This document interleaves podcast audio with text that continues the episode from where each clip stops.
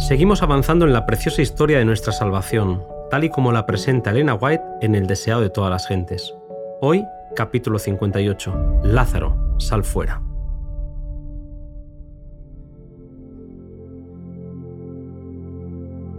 Entre los más constantes discípulos de Cristo se contaba Lázaro de Betania, quien había desarrollado una fe en Jesús muy fuerte. El maestro estaba ligado a él y a su familia por lazos peculiarmente tiernos. Con frecuencia hallaba descanso en el hogar de Lázaro, donde se refugiaba lejos de las sospechas y celos de los airados fariseos. Allí, en un ambiente de amistad, podía hablar con sencillez y perfecta libertad. En el hogar de Betania, Cristo hallaba descanso del pesado conflicto de la vida pública y allí podía encontrar la ternura, cortesía y afecto que tanto anhelaba. A María le encantaba sentarse a los pies de Jesús mientras él hablaba. Marta siempre andaba atareada y le molestaba que María no le ayudase, pero Jesús le enseñó que María había escogido llenar su mente con las preciosas palabras de salvación, mientras que ella necesitaba un espíritu de calma y devoción, menos preocupación por las cosas pasajeras y más por las que perduran para siempre. La causa de Cristo necesita personas que trabajen con cuidado y energía, hay un amplio campo para las Martas con su celo por la obra religiosa activa, pero deben sentarse primero con María a los pies de Jesús. Tiempo después, Lázaro se puso enfermo y sus hermanas le pidieron a Jesús que viniera, puesto que aquel al que él amaba estaba enfermo. Confiaban en que Jesús podía someter la enfermedad y que respondería prontamente a su llamado. Mientras había una chispa de vida en su hermano, oraron y esperaron la venida de Jesús, pero no apareció sino que envió un mensaje. Esta enfermedad no es para muerte, con el que las hermanas se aferraron a la esperanza de que Lázaro viviría. Pero él murió, y ellas quedaron amargamente desilusionadas. Cuando Cristo recibió las noticias de la enfermedad de su amigo, se quedó dos días más en el lugar en el que estaba. Los discípulos no entendían por qué no había respondido rápidamente al llamado de Marta y María y estaban profundamente perturbados. Dos días después, Jesús les dijo de volver a Judea, y ellos respondieron con temor ante lo que los judíos amenazaban con hacerle a su maestro. Pero Jesús los animó a confiar en la sabia dirección del Padre a cada paso de su camino. Mientras emprendían el camino a Betania les dijo, Lázaro, nuestro amigo, duerme, mas voy a despertarle del sueño. Con estas palabras demostró a sus discípulos que no había olvidado la situación de su amigo, y aunque ellos pensaban que Lázaro estaba simplemente dormido, Cristo presentó la muerte como un sueño. Jesús enseñó que la vida del creyente está oculta con Cristo en Dios, y hasta que suene la última trompeta, los que mueren dormirán en él. Con claridad les dijo que Lázaro había muerto, pero también les dijo que se alegraba por ellos porque iban a creer. Ellos eran conscientes del odio que los judíos le tenían a Jesús y pensaron que iban ciertamente hacia la muerte. Ellos no lo podían ver, pero todo formaba parte de un plan, Jesús nunca había perdido de vista ni a Lázaro ni a sus hermanas. Las sostuvo en la prueba con su gracia porque aunque ellas no entendían, Él estaba educando a sus discípulos puesto que ellos habrían de ser sus representantes ante el mundo. Por su causa, permitió que Lázaro muriese. Si le hubiese devuelto la salud cuando estaba enfermo, el milagro que llegó a ser la evidencia más positiva de su carácter divino no se habría realizado. Cristo permitió que Lázaro pasase bajo el dominio de la muerte y la fe de las hermanas fue probada severamente. Permitió todos los dolores y penas que soportaron en su tardanza, puesto que la lección que iban a aprender sería de una victoria total. Todo fue para que creáis. A todos los que tantean para sentir la mano guiadora de Dios, el momento de mayor desaliento, el momento de mayor desaliento es cuando más cerca está la ayuda divina. Jesús tardó, a fin de que al resucitar a Lázaro pudiese dar a su pueblo obstinado e incrédulo otra evidencia de que Él era de veras la resurrección y la vida. La impenitencia de su pueblo le partía el corazón, y en su misericordia se propuso darles una evidencia más de que era el restaurador, el único que podía sacar a luz la vida y la inmortalidad.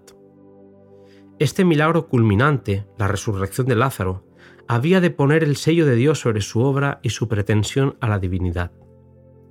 Al llegar a la aldea, mandó un mensajero a las hermanas para avisarles de su llegada. Cristo no entró enseguida en la casa, sino que permaneció en un lugar tranquilo al lado del camino. El mensaje llegó a Marta, que salió al encuentro de su Señor, mientras que María permaneció sumida silenciosamente en su pesar.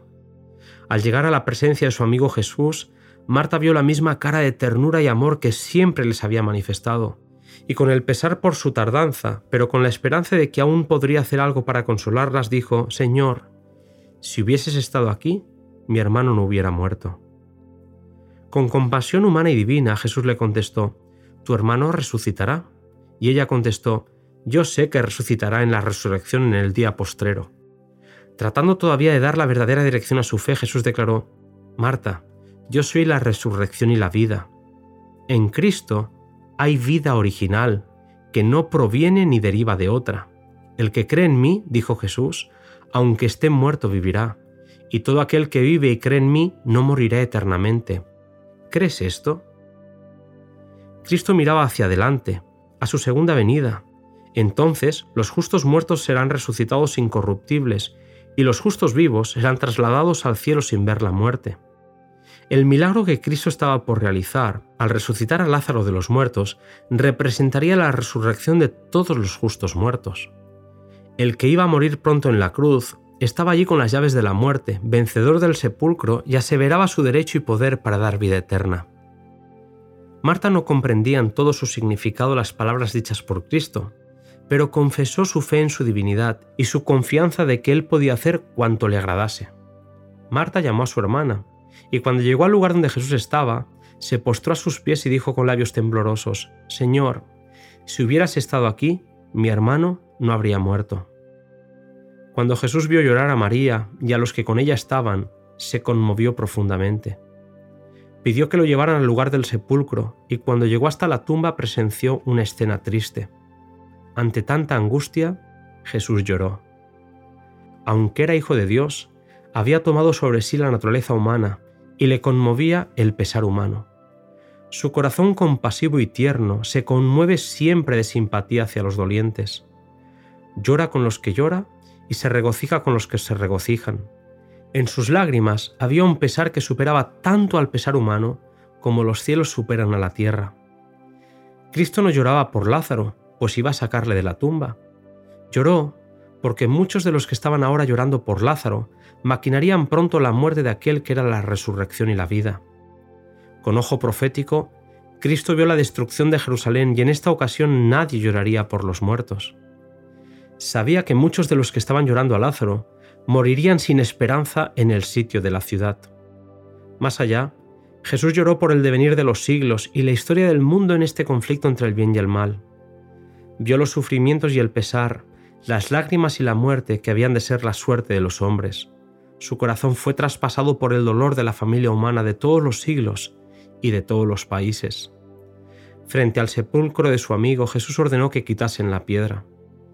Pensando que él deseaba tan solo mirar al muerto, Marta objetó diciendo que el cuerpo había estado sepultado cuatro días y que la corrupción había empezado ya su obra. Nadie podría decir que lo que estaba por ocurrir no era real. Nadie podía negar que Lázaro había muerto. El dador de la vida estaba frente a la tumba e invitaba a la gente con las siguientes palabras, Si queréis creer, veréis la gloria de Dios. La humanidad habría de colaborar con la divinidad apartando esa piedra. Podría haberle ordenado a la propia piedra que se quitara, o podría haberle pedido a los ángeles que lo hicieran, pero Dios no hace a un lado la ayuda del hombre. La orden se cumplió. Sorprendida y expectante, la congregación estaba alrededor del sepulcro esperando para ver qué iba a pasar. Con serenidad, Cristo se acercó más al sepulcro y alzando los ojos dijo, Padre, gracias te doy porque me has oído. Él deseaba que todos conociesen su relación con su Padre, y en esta ocasión los discípulos y la gente iban a recibir la evidencia más convincente de la relación que existía entre Cristo y Dios. Habiendo dicho estas cosas, clamó a gran voz, Lázaro, ven fuera. Su voz, clara y penetrante, entra en los oídos del muerto. La divinidad fulgura a través de la humanidad. En su rostro, iluminado por la gloria de Dios, la gente ve la seguridad de su poder. Cada ojo está fijo en la entrada de la cueva, cada oído está atento al menor sonido. Con interés intenso y doloroso, aguardan todos la prueba de la divinidad de Cristo, la evidencia que ha de comprobar su aserto de que es Hijo de Dios, o extinguir esa esperanza para siempre. Hay agitación en la tumba silenciosa y el que estaba muerto se pone de pie a la puerta del sepulcro. Sus movimientos son trabados por el sudario en que fue puesto y Cristo dice a los espectadores asombrados, desatadle y dejadle ir. Lázaro queda libre y lleno de vida se arroja a los pies de Jesús para adorarle. Al asombro le sigue una escena de regocijo y agradecimiento. Las hermanas reciben a su hermano vuelto a la vida como el don de Dios, y con lágrimas de gozo expresan en forma entrecortada su agradecimiento al Salvador. Y mientras el hermano, las hermanas y los amigos se regocijan en esta reunión, Jesús se retira de la escena. Hasta aquí este audio resumen del deseo de todas las gentes. Nos volvemos a encontrar, queridos amigos, para el siguiente, que lleva por título Conspiraciones sacerdotales.